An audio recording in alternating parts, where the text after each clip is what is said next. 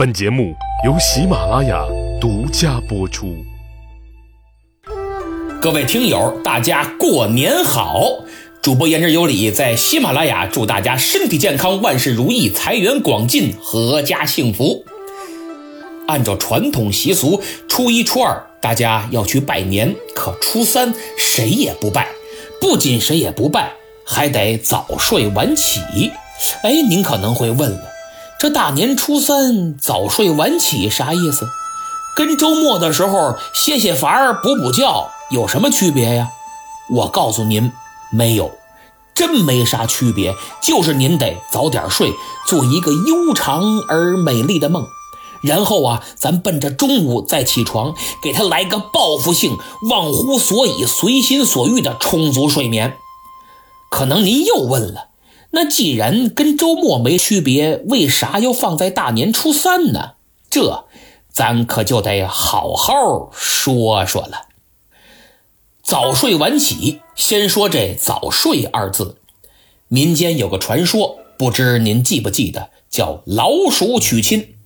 各地呀都有老鼠娶亲的传说，一般都在正月，具体的时间则各有差异，有正月初七的。有初十的，还有正月十四、正月二十五的，还有更早，在腊月二十四。以老北京为代表的很多地方，正月初三是老鼠娶亲的日子。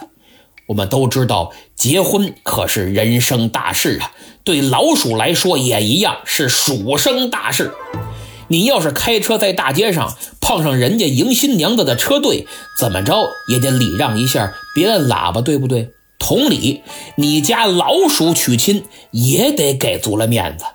如果谁非较这个劲儿，就是不给面子，人家在耗子洞里娶亲办喜事儿呢，你在外头又撒酒疯又搓麻将，倍儿吵倍儿闹，打扰到老鼠新人的婚礼，那婚礼现场的所有老鼠们可就勃然大怒了。确实啊，换了谁正办喜事呢，来个搅局的，谁不生气呀？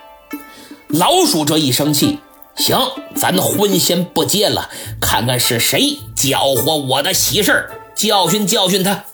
然后这无数双贼眉鼠眼，跟无数个小灯泡似的，就从耗子洞里盯上你了。哎呦，想想都恐怖。等你玩累了，关灯睡觉，呼噜声一起，老鼠们成群结队就出动了，个个头尾相连。跟一列小火车似的，把你家粮食搬个干净。你不让属家结婚，什么叫属家？嗨，咱不老说人家吗？这个咱得叫属家。你不让属家结婚，属家就让你没饭吃。等你第二天初四早上一觉醒来，揉揉眼睛，哎呦，可坏喽！我的个老天爷，米也没了，面也空了，别说吃的，连桌子腿都给你磕了，歪歪扭扭的直晃悠。你想想，这事儿搁谁谁受得了？所以呀，为了不打扰老鼠的婚礼，为了跟鼠家和平共处、互惠互利，人们在这天就早早熄灯睡觉，给老鼠创造一个安静惬意的新婚环境。虽说这老鼠可恶至极啊，作恶多端，更是四害之一，但老鼠的生存能力、适应能力和繁殖能力极强。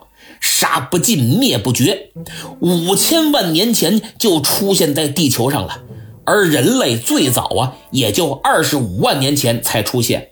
你看这十二生肖排第一的就是老鼠，夜里子时出没，跟十二地支配对就是子鼠。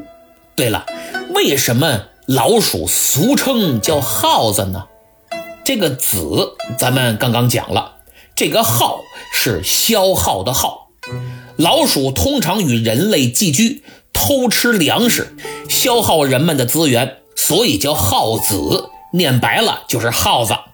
旧社会无论城市乡村，当时几乎都是平房，卫生条件跟现在没法比，家家户户都有老鼠，与人们的生活是密切相关。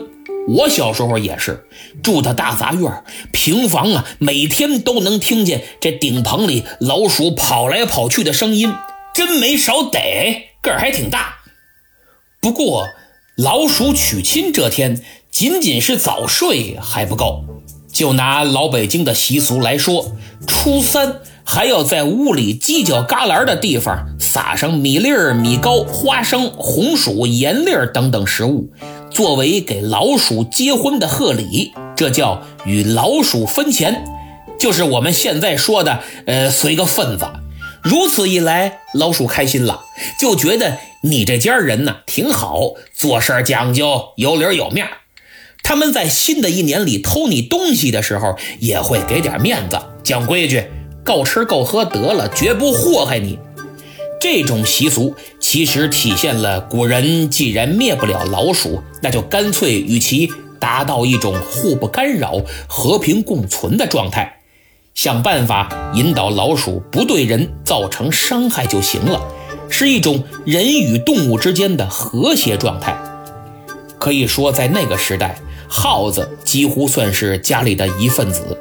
另外，老鼠的生育繁殖能力很强，人们在初三为老鼠娶亲开绿灯，其实也有借老鼠的光，期盼新的一年自己家中。也天人进口、人丁兴旺、六畜繁衍等等这些寓意。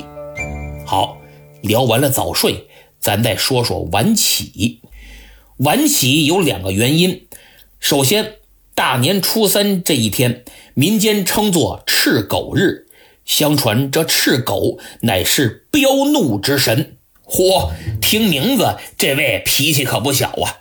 初三的时候，也不知道怎么他就出来了，满大街瞎溜达。您要是出门倒霉，咣碰见了，就跟上了身似的，看谁都不顺眼，几句话不对付，立马就急了，吵架拌嘴，甚至动手都有可能。您想想，大过年的本来挺开心，谁愿意没事找别扭啊？而且碰上他，今后这一年都倒霉，喝凉水都塞牙缝。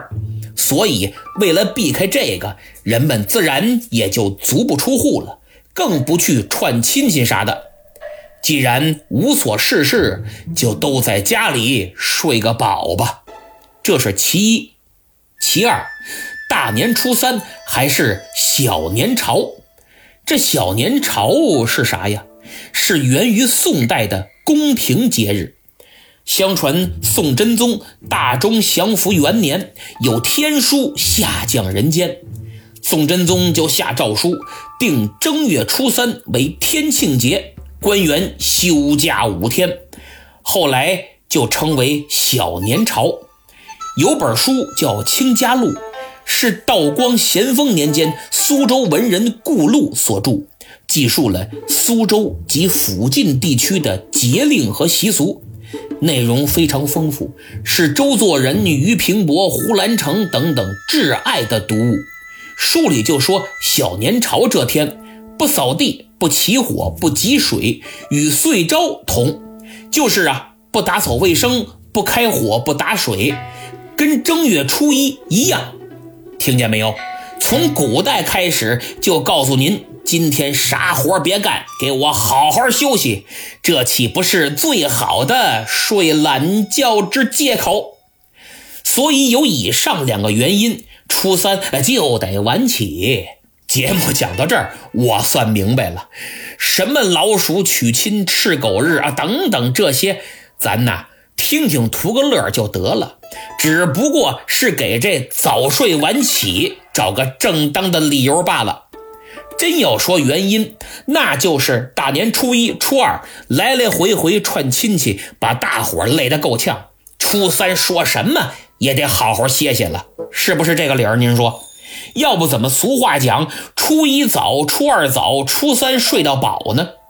毕竟中国的春节新年活动太多，累并快乐着。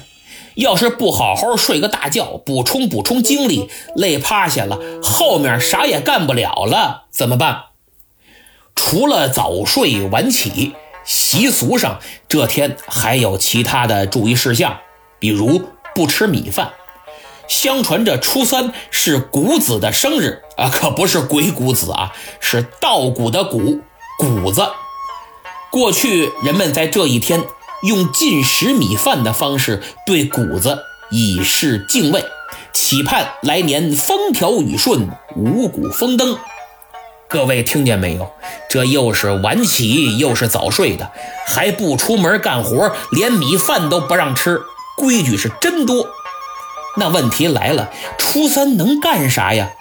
初三晚上能烧门神纸，就是说把年节时的松柏枝儿，还有所挂的门神门签儿等等一并焚化，以示这年呀差不多过完了，要开始迎上了。此外呢，还有许多能干的事儿，比如不能按照习俗进行拜年和交际的人们，可以在初三这天补上。就是说，初一、初二该干的事儿，由于一些原因呢，您没干成，那初三去干去吧，没问题，依然合乎礼数，也可以被大家接受。我们中国人讲礼仪，但并不拘泥于礼仪，既不会墨守成规，也不会不知变通。总之，到了初三这天，希望大伙儿把手里的事儿赶快忙完。然后好好休息休息，用充足的睡眠和丰富的营养扫清这一年的疲惫，咱们开开心心过个好年。